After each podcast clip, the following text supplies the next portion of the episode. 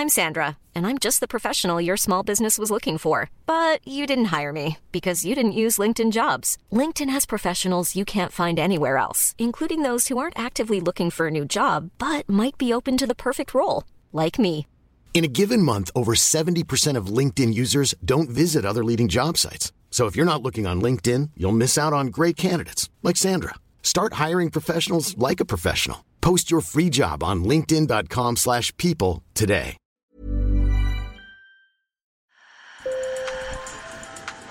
Bonjour. Hello. Hola. Marhaba bikoum. Sur le fil, Le podcast d'actu de l'AFP.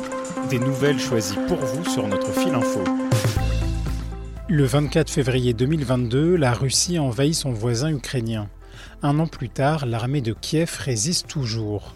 Alors aujourd'hui, sur le fil a voulu donner la parole aux Ukrainiens, ceux qui se battent pour sauver leur patrie, ceux qui vivent en exil, mais aussi ces civils qui sont restés par choix ou obligation. À travers leurs témoignages, vous allez entendre des vies chamboulées à Bakhmut, à Dnipro, à Kiev, mais aussi à Vienne ou aux États-Unis. Des vies qui racontent une guerre sanglante, un conflit qui bouleverse la marche du monde. Sur le fil. Sa photo a fait le tour du monde. Visage en sang, pansement sur la peau, regard ahuri, Olena Kourilo est blessée au premier jour de l'invasion russe. Ce 24 février 2022, elle témoigne au micro de l'AFP. La maison est complètement détruite. Il n'y a plus de fenêtres, pas de porte. Une porte s'est même envolée et le plancher a été complètement arraché. J'ai eu beaucoup de chance. Je dois avoir un ange gardien très fort pour rester en vie. Un an plus tard, nos équipes ont retrouvé cette femme de 53 ans, réfugiée en Pologne. Longs cheveux blonds, yeux clairs, cils maquillés en bleu, Olena Kourilo raconte l'impact sur sa vie des images immortalisées par trois photographes, dont Aris Messinis de l'AFP. Ma photo est la première à être devenue une sorte de symbole de cette guerre en Ukraine.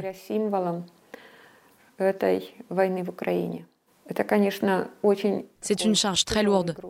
Je comprends que ce soit une belle reconnaissance quand des femmes ou des personnes gagnent des concours de beauté, qu'on devient connu dans le monde entier, mais ce genre de popularité est en fait un très lourd fardeau. Comme elle, plus d'un million de personnes ont fui l'Ukraine pour la Pologne, pays qui accueille le plus grand nombre des quelques 8 millions de réfugiés. Irina, Valérie et leurs trois enfants, eux, ont quitté la banlieue de Kiev pour Vienne, en Autriche, il y a un an. La famille Titkov tente de s'intégrer, les enfants vont à l'école, les parents travaillent et prennent des cours intensifs d'allemand. Mais le déracinement est douloureux. En fait, c'est comme de l'auto-persuasion. Je dis toujours qu'on s'adapte, que tout va bien, qu'on peut vivre ici. Mais tous les jours, je veux rentrer chez moi. Et je travaille sur moi-même parce que je dois être patiente. On doit apprendre l'allemand correctement, il le faut, mais chaque jour, c'est comme si mon âme était restée là-bas. Sur le front, près de Bakhmut dans l'Est, des soldats ukrainiens sont réfugiés dans une tranchée. Ils placent un obus dans un mortier et tirent vers l'ennemi russe à moins d'un kilomètre de là.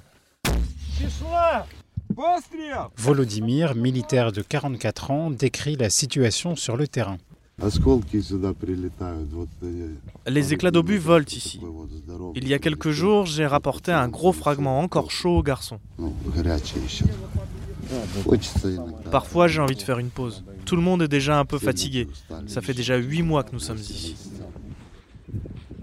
Après une contre-offensive victorieuse il y a quelques mois, les Ukrainiens font face aux attaques russes dans l'Est. Et Bakhmut est le théâtre de l'une des batailles les plus longues et les plus meurtrières de cette guerre. Ce jour de février, nos journalistes suivent des soldats ukrainiens qui patrouillent près de Bakhmut et, face à une attaque russe, préfèrent rebrousser chemin.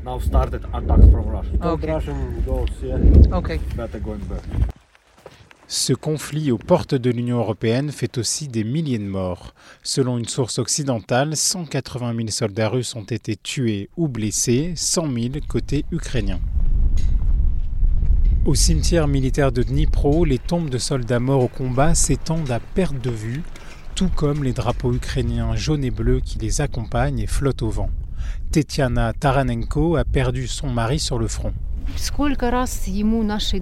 Combien de fois nos amis lui ont demandé Tu comprends que tu as une fille, une femme, pourquoi pars-tu pour mourir là-bas? Il répond Si c'est pas moi, si tout le monde reste comme ça, alors les Russes viendront ici. Entre 30 et 40 000 civils ont aussi perdu la vie selon des sources occidentales.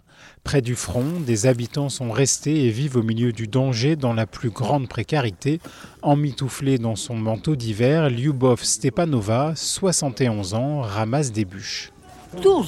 C'est très difficile. Nous ne pouvons pas nous laver. La température de mon appartement est de moins 3 degrés Celsius. Mes enfants me disent de partir, mais je ne peux pas abandonner le chat. Je ne peux pas abandonner Muskia. Pour dormir, la septuagénaire s'abrite dans le souterrain peu éclairé d'un immeuble avec 20 voisins. Tout ce que nous demandons, c'est la paix. Nous ne demandons pas d'aide humanitaire, pas de pain ou de nourriture. Nous voulons juste que les tirs s'arrêtent. Arrêtez de tirer et apportez-nous la paix. Vous vous souvenez sûrement de ces images de la gare de Kiev où des milliers d'Ukrainiens apeurés cherchaient à fuir leur pays au début de la guerre. Un an plus tard, le 14 février dernier, c'est dans une toute autre ambiance qu'un train de l'amour a circulé le soir de la Saint-Valentin. Chaque couple avait même droit à une petite bougie pour un dîner aux chandelles préparé par des chefs. Avec ma compagne, on célèbre le 14 février, le jour de l'amour. Ça signifie qu'on s'aime, non? On va le prouver. Signe que la guerre n'est jamais bien loin, les soldats ukrainiens avaient le droit à des billets gratuits. À des milliers de kilomètres de Kiev, quelques jours plus tôt, une troupe de danseurs ukrainiens réfugiés aux Pays-Bas joue au Kennedy Center, une prestigieuse salle de concert de la capitale américaine, Washington. Pour le danseur Oleksiy Kniaskov, ces tournées servent à rapprocher les peuples. Nos représentations sont importantes parce que nous entrons en contact avec les gens ordinaires. Nous unissons les Ukrainiens, les Américains et les personnes d'autres pays dans l'émotion. On est quelque part en mission diplomatique. Drapeau jaune et bleu érigé sur scène, main sur le cœur, les artistes terminent la représentation en chantant l'hymne ukrainien sous un tonnerre d'applaudissements. C'est la fin de cet épisode de Sur le fil réalisé grâce aux journalistes de l'AFP qui vous racontent cette guerre au quotidien sur le terrain. Je m'appelle Antoine Boyer. Si vous aimez notre podcast, abonnez-vous et parlez de nous autour de vous. À très bientôt. Mom deserves the best, and there's no better place to shop for Mother's Day than Whole Foods Market. They're your destination for unbeatable savings, from premium gifts to show-stopping flowers and irresistible desserts. Start by saving 33% with Prime on all body care and candles. Then get a 15-stem bunch of tulips for just $9.99 each with Prime. Round out Mom's menu with festive rosé, irresistible berry chantilly cake, and more special treats. Come celebrate Mother's Day at Whole Foods Market.